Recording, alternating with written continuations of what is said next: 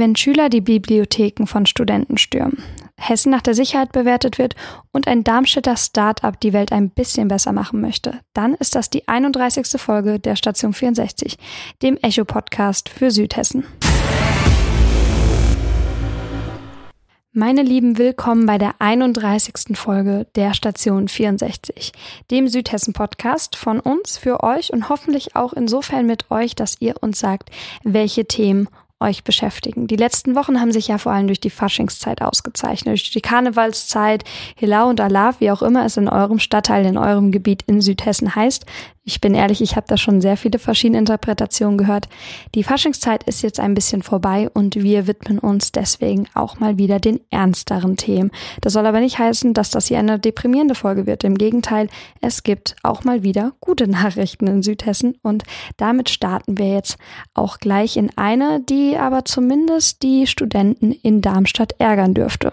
Stellt euch vor, die Klausuren stehen vor der Tür und ihr möchtet euch am Wochenende einfach mal wirklich auf die Arbeit des Studiums konzentrieren und geht deswegen in die Universitätsbibliothek in Darmstadt. Kurz wird die ULB, also die Universitätslandesbibliothek in Darmstadt unter Studenten, aber auch unter Angestellten genannt.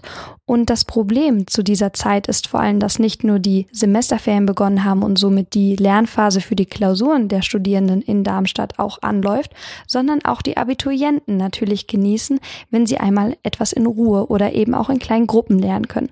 Darüber können sich jetzt einige aufregen, gerade weil die jüngeren Abiturienten vielleicht auch einmal etwas lauter, etwas unruhiger sind, wie einige schon angemerkt haben, einige ja sozusagen Standardstudierende, Standardbesucher der Bibliothek. Allerdings, und das ist eben der Knackpunkt, es gibt per Gesetz einen Auftrag, dass die Bibliothek jedem zur Verfügung stehen muss. Und genau deswegen werden die Studierenden, selbst wenn sie wollten, die Abiturienten auch gar nicht los.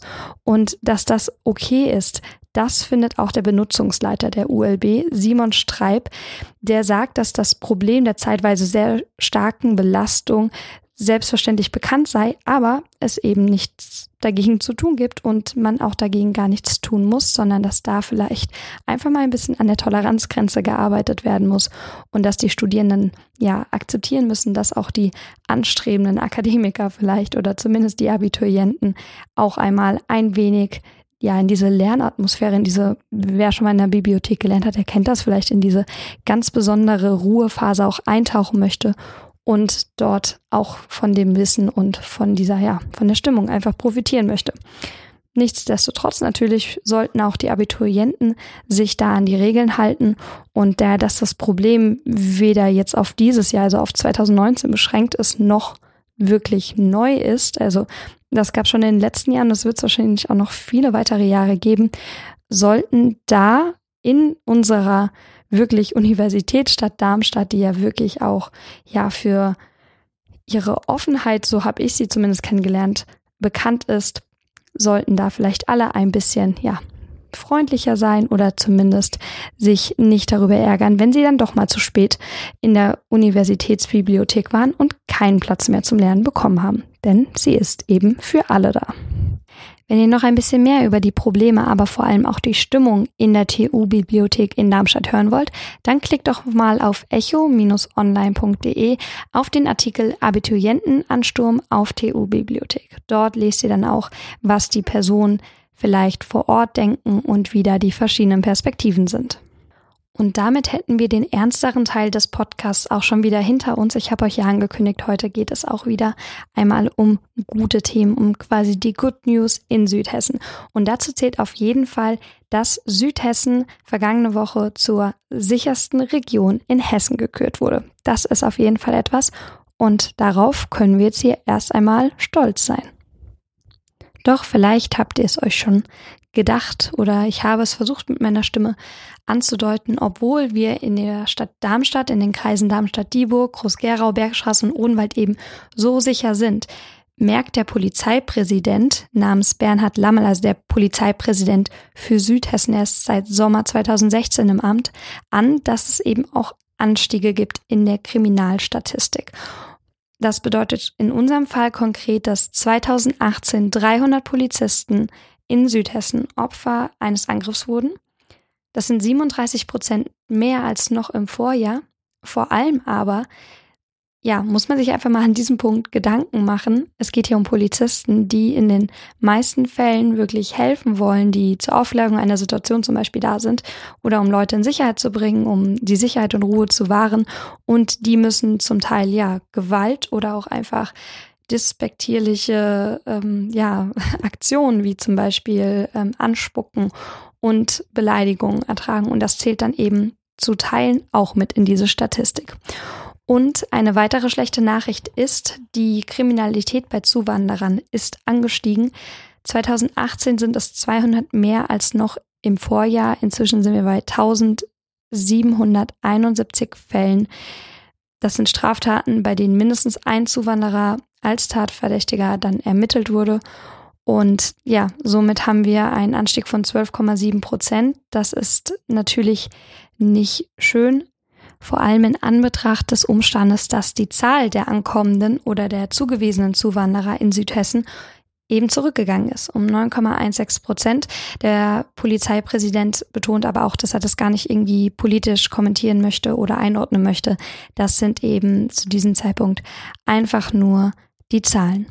Ja, wer sich ansonsten noch ein paar mehr Zahlen angucken möchte, die sind ja immer relativ schwer ähm, ja akustisch zu verarbeiten. Da guckt man vielleicht doch noch mal lieber drüber. Der kann sich den Artikel Kriminalstatistik 2018 Südhessen ist sicherste Region von Frank Horneff angucken. Es lohnt sich auf jeden Fall.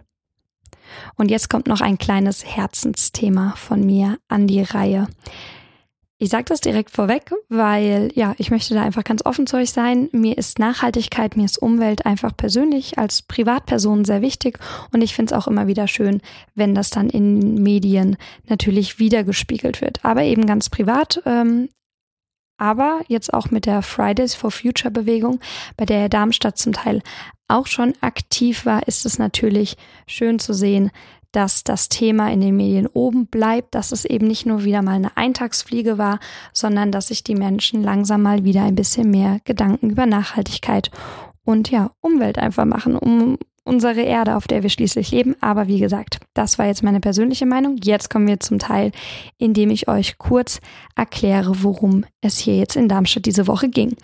Der Artikel Die Mehrwegmacher von Darmstadt von Miriam Gartelgruber ja, das ist ein Plusartikel, das hier auch schon mal vorweg. Ist für euch aber gar nicht so schlecht. Selbst wenn ihr kein Plus-Abo habt bei Ech Online, könnt ihr jetzt auch einfach zuhören. Ich erzähle euch nämlich, was in diesem Artikel besprochen wird und vielleicht ist es ja dann für euch doch ein Anreiz, das Ganze zu kaufen oder ja, also man kann auf Echo Online sowohl den Tagespass kaufen, den Artikelpass, als eben auch ein komplettes Plus-Abo, aber das hier nur am Rande. Digitalisierung als Schlüssel zur Nachhaltigkeit.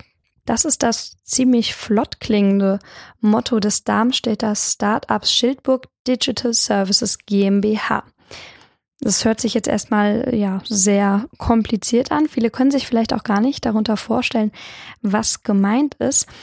Das Unternehmen ist ein Softwareentwickler, der sich der Nachhaltigkeit und vor allem der Vernetzung von nachhaltigen Angeboten verschrieben hat. Konkret heißt das für uns Smartphone-Nutzer, wir werden eine App haben, in der wir sehen können, wo Mehrwegverpackung bzw. wo Pfand angenommen wird, wo er abgegeben wird. Wir können aber auch die Ökobilanz von Produkten sehen und das, so sagt es auch einer der Gründer des Startups Simon Hinz im Interview beziehungsweise im Gespräch mit Echo Online.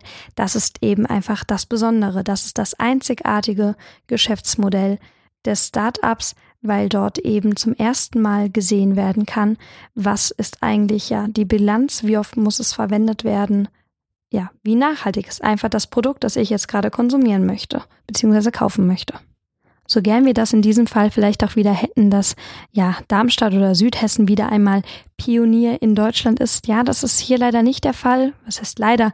Denn solch ein System wurde schon erfolgreich in Freiburg, Hannover und München etabliert. Auch die Stadt Bensheim in Südhessen ist dabei und in Darmstadt will man ebenfalls einen Kreislauf für die Mehrwegbecher etablieren. Das sind auf jeden Fall gute Neuigkeiten und ich finde, damit können wir den Podcast an dieser Stelle dann auch rund abschließen. Wenn ihr noch Fragen habt, wenn ihr die Artikel nicht finden solltet oder auch einfach mal Feedback für uns habt, wir freuen uns auf jeden Fall darüber. Mein Name ist Ann-Kathrin. Ich mache auch die nächsten Wochen erstmal den Podcast. Ansonsten ist auch Anna hier mit am Mikrofon, beziehungsweise wir wechseln uns ab, versuchen ein bisschen Abwechslung mit unseren Stimmen natürlich auch reinzubringen. Und ich freue mich, wenn ihr nächste Woche bei der 32. Folge der Station 64 dabei seid, eurem Südhessen-Podcast von Echo.